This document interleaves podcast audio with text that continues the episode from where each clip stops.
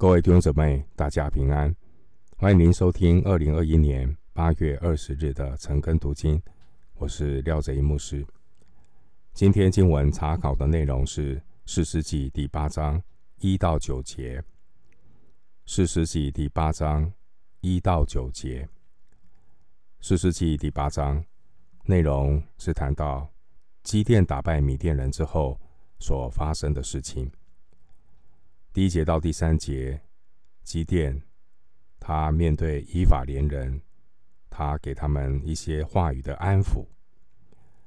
首先，我们来看第八章的第一节，以法莲人对基甸说：“你去与米甸人征战，没有召我们同去，为什么这样待我们呢？”他们就与基甸大大的争吵。弟兄姐妹。人在得胜得意的时候要小心，因为得意很容易忘形，千万不要骄傲自夸。格罗西书四章二节告诉我们，要警醒感恩。当时候，基甸和三百人还在追赶仇敌，战争还没有完全的结束。结果，基甸要面对另外一场人与人的战争。经文第一节说，他们就与基甸大大的争吵。为什么这些以法莲人要和基甸大大的争吵呢？归根究底，其实这就是人的嫉妒和骄傲在作祟。在属灵的征战中，如果我们没有从心里完全承认征战得胜是出于神，只要人的心里想要贪图一点人虚浮的荣耀，想要高抬一下人的功劳，稍不谨慎，就会给魔鬼撒旦留地步。基甸和米甸人的征战，是神使米甸人自乱阵脚。米甸人自己互相击杀，而基甸与以法莲的争吵，其实是以法莲人的骄傲嫉妒，结果让以色列人自家人内讧、自乱阵脚。都什么时候了？以法莲人还在那边斤斤计较。人一旦夸口，不知道要谦卑的把荣耀归给神，就会很容易跌入网罗、动血气。我们要非常的小心。属神的儿女，千万不要窃夺神的荣耀。以法莲支派，他们所分到的土地是中部的山区，地理位置非常的好，很少遭遇到。外面敌人的入侵，并且以法莲支派也拥有像示罗、伯特利、示剑这些蛮有属灵意义的地方，所以很容易呢陷入另外一种财大气粗。以法莲人他们引以为傲的另外一个方面，就是在他们的支派中出了一个约书亚，约书亚是谁？那就不用多说了。约书亚是带领选民进迦南地的民族英雄。约书亚他是以法莲人，因此呢，就以上的这些的因素，更增加了以法莲这个支派的优越感。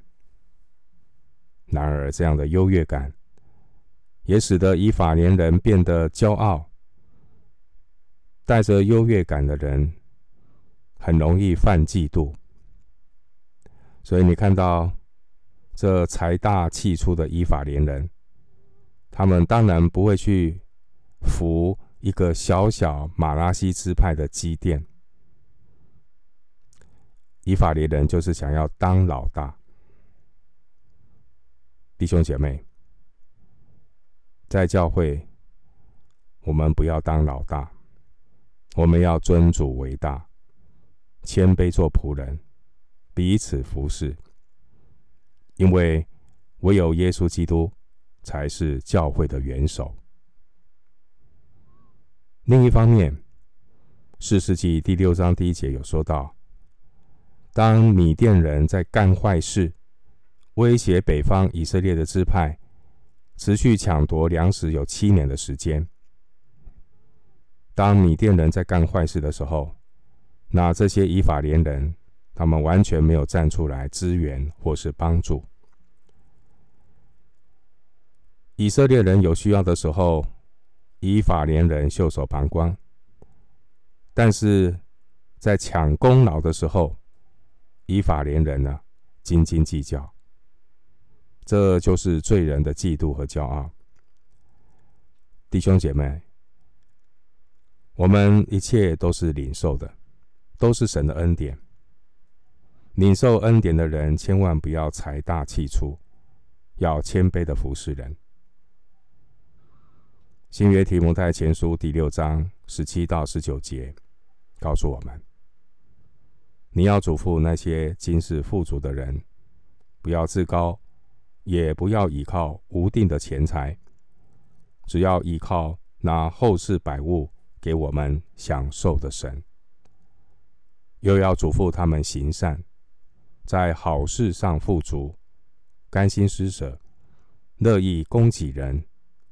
为自己积成美好的根基，预备将来，叫他们持定那真正的生命。提摩太前书六章十七到十九节。当年耶和华神兴起基甸，起来对付米甸的仇敌。这些以法莲人看在眼里，犯嫉妒。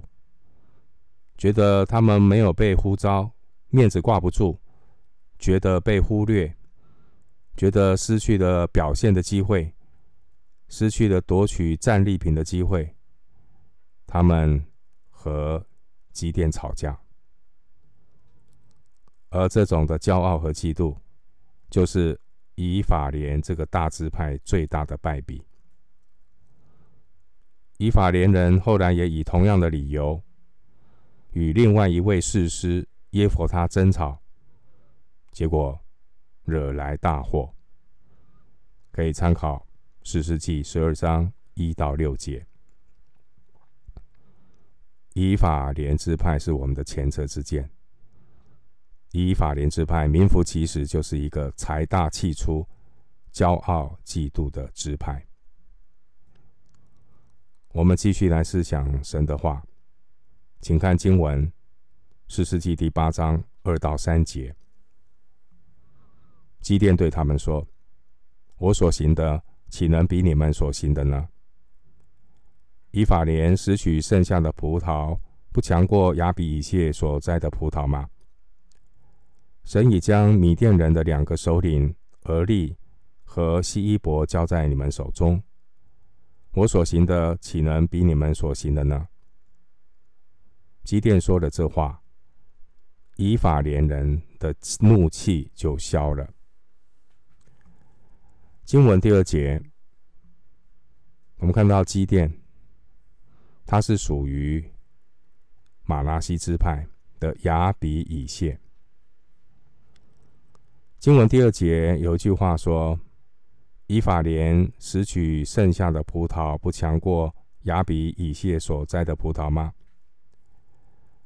基甸这句话的意思是，基甸所行的和以法莲人的功劳相比是微不足道的。其实，基甸说这句话是言过其实的恭维话，目的是为了要安抚骄傲的以法莲人，因为当时候基甸还在追赶仇敌，多一事不如少一事。经文第三节，基甸清楚的知道，得胜的主权是在神的手中，一切得胜都是神自己做成的，因为神可以把米甸大军交给基甸，同样的，神也可以把米甸的两个首领俄利和西伊伯交给以法莲人。得胜在乎耶和华，得胜的主权在神的手中。任何人都没有资格自夸、攀比或是抱怨。经文第三节，我们看到基甸的回答，一方面是恭维的话，但其实也是基甸的谦卑和自知之明。基甸何德何能？如果不是神的呼召和恩典，基甸哪有能力可以打败米甸大军呢？但另外一方面，基甸他面对人多势众、财大气粗的同胞，所谓时势比人强，多一事不如少一事。因此，基甸必须要克制自己，他说话还是要有节制。就如同箴言十五章第一节，回答柔和，使怒消退。所以基甸回答柔和。第三节最后说，基甸说的这话，以法连人的怒气就消了。现在先消他们的气，因为祭奠还有要紧的事要做，多一事不如少一事。然而，这给我们有一些的反思啊，主内肢体之间的和睦。是不能够靠互相的恭维来维持。我们要认识神，才能够真正的认识自己。肢体之间要存心谦卑，个人看别人比自己强，才能在得胜中保持清醒，不至于陷入骄傲嫉妒的血气之争。我们要很谨慎，因为只要人的肉体一出头，有了骄傲、嫉妒，动了血气，就很容易小不忍则乱大谋。仇敌也会因此抓住我们的破口，把得胜的一刻变成失败的开始，叫我们自乱阵脚，陷在愁苦里。我们要很警醒。我们继续来思想经文，《四世纪》第八章四到七节。第八章四到七节，基甸和跟随他的三百人到约旦河过渡，虽然疲倦，还是追赶。基甸对苏格人说：“求你们拿饼来给我跟随我的人吃，因为他们疲乏了。”我们追赶米甸人的两个王西巴和沙木拿。苏格人的首领回答说：“西巴和沙木拿已经在你手里，你使我们将饼给你的军兵吗？”基甸说：“耶华将西巴和沙木拿交在我手之后，我就用野地的金条和直金犁打伤你们。”我们看到这一场以色列人和米甸人的战争，这个过程当中，我们看到有不同支派的参与，一起来对抗米甸人的大军。神带领以色列人大获全胜，米甸人落荒而逃。八章十节的经文告诉我们，米甸人呢有一万五千人。逃跑过河，基甸他带着神所拣选的三百人，继续的追赶这些米甸人。到了苏哥，第五节的苏哥位于雅博河边，是属于河东加得支派。基甸他请求苏哥人提供他们食物，但这些的苏哥人为了明哲保身，不肯帮忙。经文第六节，苏哥人说：“西巴和沙木拿已经在你手里。”这原文的意思是，西巴和沙木拿的首长已经在你手里。其实这是一句反话，意思是基甸并没有证据证明他已经打败了米甸人。当时候，米甸人还有一万五千人，所以这些苏格人根本不相信基甸可以凭着这少数的三百人就能够抓住米店的二王。苏哥人他们因为害怕，他们拒绝帮助基甸，因为他们担心帮了基甸，米店人会回来报复。对于苏哥人的拒绝，基甸当然很生气。经文第七节，基甸扬言回来之后要报复苏哥人。我们稍微停一下，来思想。对照基甸在面对以法莲人和面对苏哥人的态度，前面八章二到三节，基甸在面对以法莲人的争吵时，基甸是用柔和的话安抚以法莲人。那为什么基甸在面对以法莲以法莲的态度和对待苏哥人的态度有这么大的不同？当然，一方面是引发冲突的事情不同，但另外一方面，也可能是以法莲人多势众，而苏哥呢只是一个城，这也让基甸采取了不同的态度。我们从基甸的态度，给我们一些人性的反思，弟兄姐妹。人是很容易隐藏自己属肉体的本性和血气，别人可能看不出来。基甸是一个很好的写照。当神的灵降在基甸的身上，基甸他被神掌管，充满能力，带兵打仗。然而，基甸也有天然人的个性和脾气。基甸并没有因为他被神使用，他的老我个性就全部消失不见。只要环境许可，这些属肉体的老我脾气个性也都会显露出来。人都有隐藏老火的本领，虽然表面掩饰得很好，但其实内心并不是那么一回事。只要环境允许。老我本性的肉体血气马上就会跑出来，我们罪人的本相马上就一览无余，暴露得一清二楚。神是鉴察人心的神，我们要时常来到神的面前，恳求圣灵光照，对准圣经的真理，心意更新变化，一天新是一天。不要一直停留在老我的当中，最后服侍的别人，自己反受到了亏损。最后，我们继续来看士师记第八章八到九节。八到九节，基甸从那里上到毗努伊勒，对那里的人也是这样说。